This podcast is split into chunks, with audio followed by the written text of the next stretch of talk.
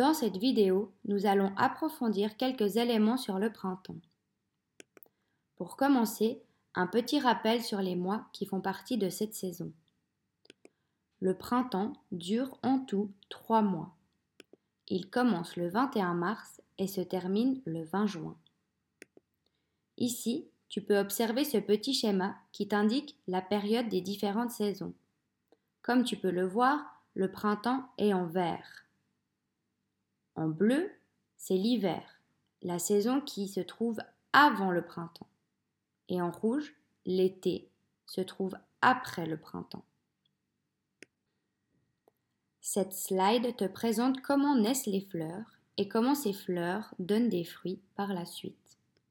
Ça commence avec le bourgeonnement. C'est cette petite boule que tu vois sur l'image de gauche qui va donner naissance aux branches, aux feuilles, aux fleurs et aux fruits. Dans ce cas-là, sur cette image, ces bourgeons vont donner au final des prunes. Après le bourgeonnement, il y a la floraison. C'est à ce moment-là que la fleur se développe et grandit. C'est après qu'elle peut donner des fruits parfois. Sur l'image de droite, tu peux voir la floraison d'une jacinthe.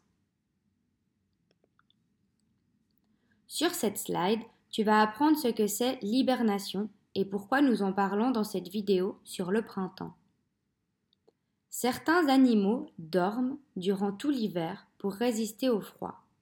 Leur corps tourne au ralenti et puise son énergie dans les réserves faites avant l'hiver. Et c'est au printemps que ces animaux se réveillent gentiment de leur hibernation, car les températures augmentent et leur corps se remet à fonctionner correctement. Ils recommencent à vivre normalement. Par exemple, le hérisson, la marmotte, le loir et certains hamsters sont des animaux qui hibernent. Sur cette image, tu peux observer un loir en train d'hiberner.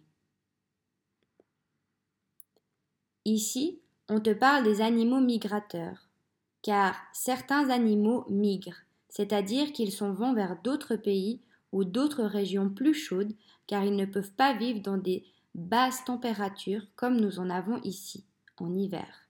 Il fait trop froid pour eux. Mais, une fois que les températures augmentent et sont à nouveau supportables pour ces animaux, c'est-à-dire au printemps, ils reviennent dans le pays ou la région de départ. Sur la photo, tu peux voir un rouge-queue à front blanc. Cet oiseau migre vers l'Afrique pour vivre dans des températures plus chaudes l'hiver.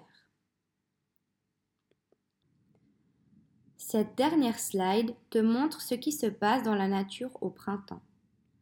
Durant le printemps, le temps est en alternance entre des journées de pluie et des journées ensoleillées. C'est l'entre-deux par rapport au temps que l'on a eu en hiver et celui qu'on aura en été.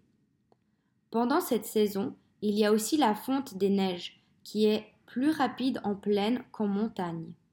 Car en montagne, il fait plus froid, donc la neige met plus de temps à fondre. La vidéo est maintenant terminée. Je te laisse faire les exercices qui suivent dans la séquence.